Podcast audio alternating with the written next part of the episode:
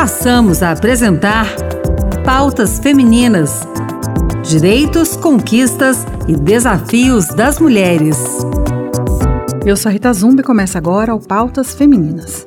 A menopausa é um período associado a múltiplas transformações físicas e mentais no organismo feminino. É neste momento que a menstruação é interrompida e os ovários passam por uma queda abrupta na produção dos hormônios. Este fenômeno recebe o nome de falência ovariana. Essa mudança repentina pode ocasionar problemas à saúde e à qualidade de vida da mulher, além de desencadear problemas sérios, como a depressão. De acordo com a Organização Mundial da Saúde, até 2030 teremos um bilhão de pessoas com sintomas da menopausa. Atualmente no Brasil, são cerca de 18 milhões de mulheres nessa condição. A menopausa é uma fase que requer acompanhamento médico individualizado a fim de se evitar possíveis doenças e transtornos emocionais. Hoje vou conversar com o doutor e professor Walter Patti, médico graduado pela Universidade Federal de Minas Gerais, com mestrado em reprodução humana pela Universidade Paris 5 e doutorado em ginecologia pela Universidade Federal do Rio de Janeiro, entre outros títulos igualmente importantes. Doutor Walter, muito obrigada por conversar com a gente. Um grande prazer, Rita, de conversar com você e com todo o público. Um assunto tão importante, tão relevante, né? É, atinge uma gama imensa de mulheres e, de fato, é, contribui para que haja um transtorno importante, não apenas físico, mas também mental, né, em mulheres, uma fase tão importante da vida, dentro de um momento completamente distinto daquilo que ocorria no passado, onde a expectativa de vida era muito menor que nos dias de hoje.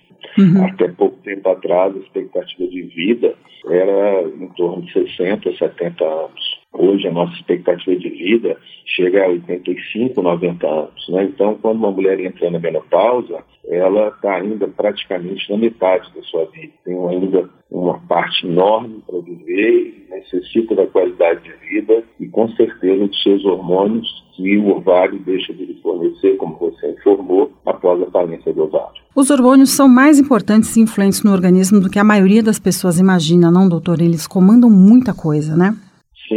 Hormônios, eu é, falo sempre, né, para os meus alunos na classe de aula, hormônios é, não são remédios, hormônios são substâncias naturais do nosso corpo. Há sempre aquela compreensão equivocada de que hormônios fazem mal à saúde, né? que hormônios produzem efeitos indesejados. Até cancerígenos, não?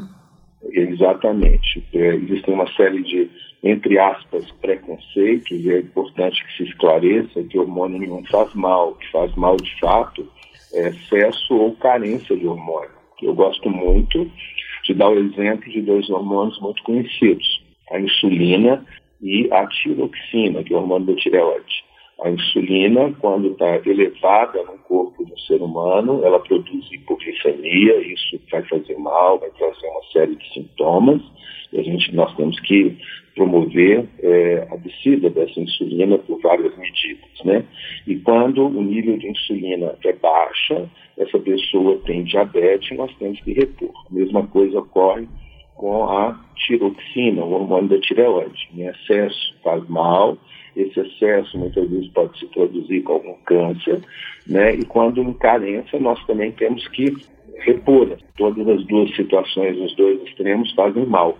Então, cabe ao médico, ao endocrinologista, prover o equilíbrio, que é a palavra principal. E quando você falou da menopausa, ficou muito claro, inclusive para todos, que significa falência do ovário. O ovário é o principal, a principal glândula a produzir é, hormônios esteroides ou reprodutivos. Esses hormônios, quando caem, despencam por causa da falência do ovário nas mulheres, tudo que está correlacionado à ação desses hormônios vai influenciar é, no corpo dessa mulher, dessa mulher produzindo inclusive sintomas, vários deles, né, como onda de calor, irritabilidade, depressão, baixa de libido, baixa de disposição, incapacidade de ganhar massa magra como deveria ganhar, enfim, uma série de sintomas e efeitos devidos a essa falência ovariana que ocorre na menopausa. Os sintomas mais sentidos é, que a gente poderia enumerar seria, em primeiro lugar, a onda de calor, em segundo lugar, secura vaginal da pele, do cabelo, da unha, a queda de disposição geral, a queda do libido, né? E também, né, de forma importante, como você relatou no início, sintomas ligados à depressão, à falta de sono, à irritabilidade, que também ocorrem devido à queda abrupta desses hormônios.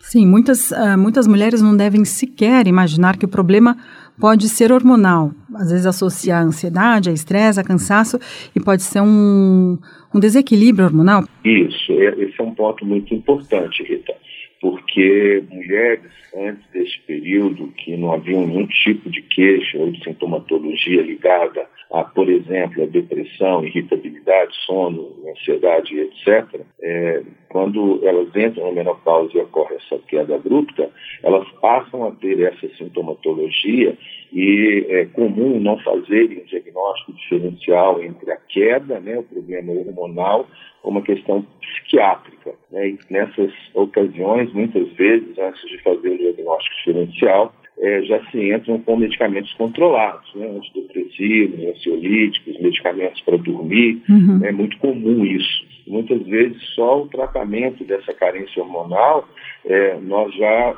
é, melhoramos essa sintomatologia. E quando nós a fazemos, estaremos devolvendo aquilo que é do próprio organismo da pessoa e não uma droga que gera dependência.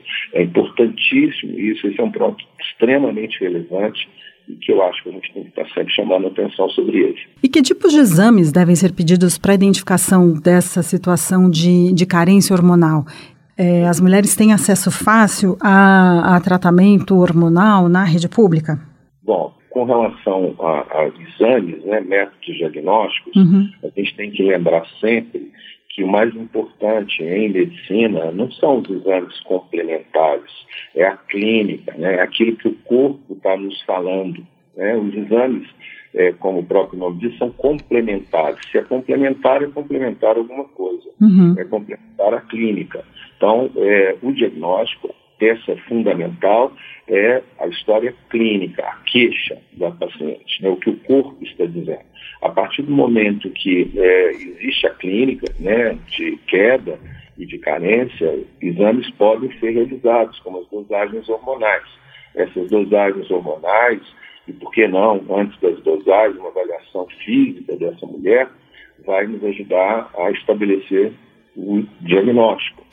Né? Exames complementares de dosagens hormonais, hoje a rede pública nos fornece nenhum tipo de problema, assim como outros exames. E a terapia de reposição hormonal, é, existe uma série de formas de fazê-la. Né? Uma é a via oral, a outra é via é, é, que a gente chama de periférica, através da pele, através do subcutâneo, através da vagina. A diferença entre uma e outra é que quando você utiliza a boca, esse hormônio passa pelo estômago e pelo fígado, que nós chamamos de via portal. E quando nós utilizamos a pele, o subcutâneo, a vagina, o músculo, né, uhum. é, nós estamos utilizando uma estamos, estaremos utilizando uma via periférica, que é a mesma que o ovário, quando produz seus hormônios, entrega esses hormônios. Nós temos menos efeitos colaterais e podemos usar hormônios que pela boca nós não poderíamos, como por exemplo a testosterona. Aqui é importante é, salientar que existe um mito, né? Testosterona é hormônio de homem, mas assim como homens produzem o hormônio da mulher, que é o estrogênio, a mulher também produz o hormônio predominante do homem, que é a testosterona. E é tão importante para ela quanto para o homem. Os níveis são muito inferiores e dentro dos seus níveis, quando há carência, também devem ser repostos. E quando nós utilizamos a boca, nós não podemos utilizar esse tipo de hormônio por longo prazo, porque eles são hepatotóxicos, fazem mal ao fígado. Então, em rede pública, basicamente, nós temos mais a via oral. Doutor, muito obrigada por conversar com a gente. É um assunto muito amplo, eu tenho certeza que nós poderíamos ficar conversando por muito mais tempo, mas infelizmente o tempo é curto. É, muito obrigado, Rita, e um grande prazer estar com você e com todo o público que nos assiste. Este foi o doutor Walter Patti, que conversou com a gente sobre a influência dos hormônios no corpo das mulheres, em especial durante a fase da menopausa. Se você quiser saber um pouco mais sobre o trabalho do Dr. Walter, acesse seu Instagram. É dr Walter com W P A C E. Dr Walter P A C E. Pautas Femininas termina aqui. Obrigada pela sua companhia. O programa de hoje teve apresentação e produção de Rita Zumba, edição de Anderson Mendanha e trabalhos técnicos de Pedro Henrique Vasconcelos e Antônio Carlos Soares. Até a próxima semana.